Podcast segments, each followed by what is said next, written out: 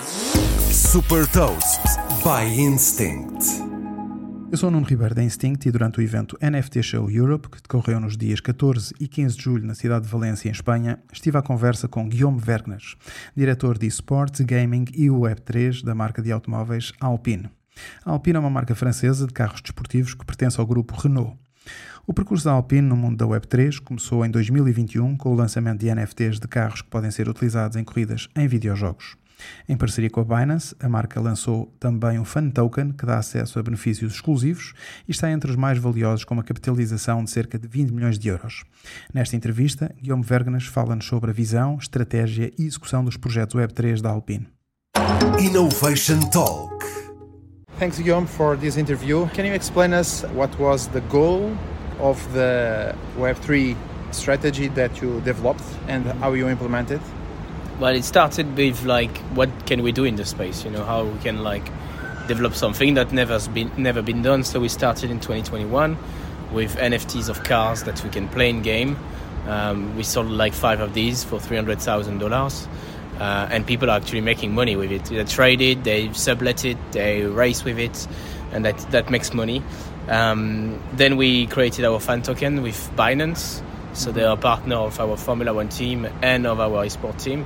And nowadays, it's one of the top three fan token in the world by market cap. So it's around How much? Uh, between 20 and 30 million dollar market cap. So it's one of the top 600 crypto in the world. Um, so that's what we've done with Binance. So basically, you buy a token and you have a share of a voice on topics of the team, and you can participate to quests um, that are related to uh, Web3. So you you can buy merchandise and you level up. You can do action with the team or tweet some some some Twitter uh, posts or something like this, and you you get level up and you get access to experiences. That can be merchandise, stickers, Web three uh, airdrops of uh, NFTs. That can be then like driving a car on on the racetrack as well as a VIP. So that's the things we've done. It's more first like fan engagement, so how we can you know grow our fan base and get better experience themes for them as well. And then the second one is like to you know explore what can be done in the future with technology. Okay. The five uh, NFTs that you sold, uh, there are car buyers also from Alpine, or do you have an idea? Uh, that was like the first one we did was like solely NFT, like uh, people, like people that like play to earn games. Um, they would typical same kind of people that would buy um, uh, horse horse riding Yeah. uh, NFTs, like, and they would like bet on it, sublet them. Like it's more of a like play to earn. People that would be straight into this. For fan tokens, it's a bit different. Like they are like fans of the team or market makers. So people that like to trade or people that are really deep fan of the team. Okay. How do you interact the NFTs with the game? You said that you have like a experience on the game Mm-hmm. Yeah. on the Rift. Uh, It's Rave Racing, so Rave it's Racing? a game from Animo- Brands. Okay. So basically, you, you have a controller on your PC, Yeah. and you drive the car that you have on an NFT. So you connect your mat- your MetaMask. yeah. You have the car as uh, your NFT, and you drive that car on a racetrack. Mm-hmm. And every day there are challenges on their platform. So if, and if you are the fastest, you get like uh, cryptocurrencies. Yeah. That's just for the five that have what the NFTs. No, they, they do they do normal cars. Our our Okay. cars were legendary, so they are faster. Yeah. Okay. but if I have an NFT, do I have some benefit on that? So the, the the first five cars, the only benefit was like to own this NFT and be able to race with it. So that was like more web Web three centric uh, Okay. utility. Yeah. Okay. Uh, why a, a, a brand like Alpine, a niche uh, brand car, uh, uh, have to do with the Web three, and how do you? Why did you decide to approach the Web three uh, community? From a brand positioning point of view, so we're part of Group Renault and we're like the most technological brand in the in the group. So it makes sense for us to try like the new innovation at first and be the first like the laboratory to POCs and stuff like this. From another point of view, like we're also a Formula One team, so we're part of most, the most IT-centric sport in the world. So it's our duty to explore, like if we can get and new benefits, new speed, new performance through that new technology. So that's why we came first, and then like we saw like a, a lot of potential, either like for business, marketing, fan engagement, and also technology as well. Okay. Feedback from the community. What you had until now? Um, it's the feedback we get is quite positive.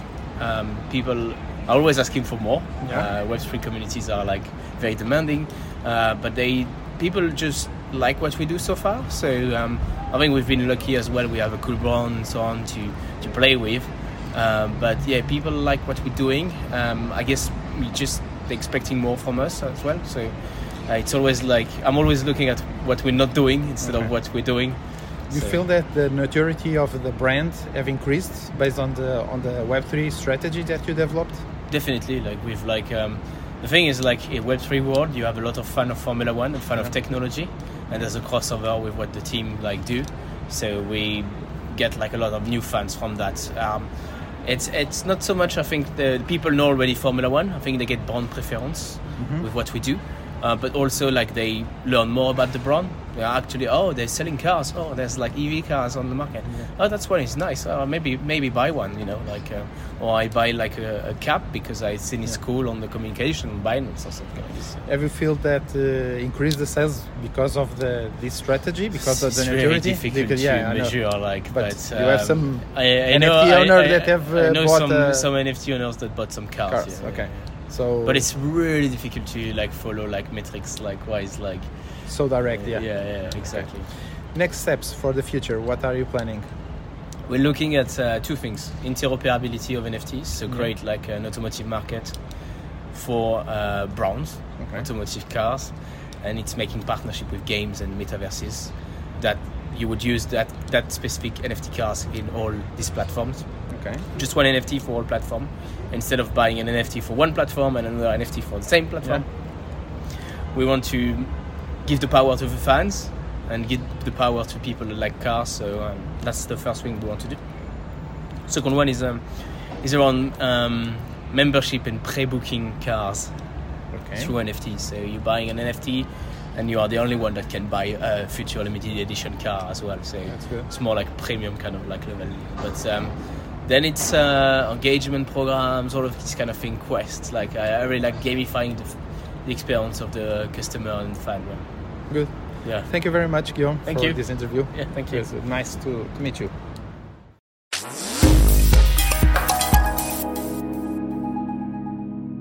Super Toast é um projeto editorial da Instinct que distribui o futuro hoje para preparar as empresas para o amanhã.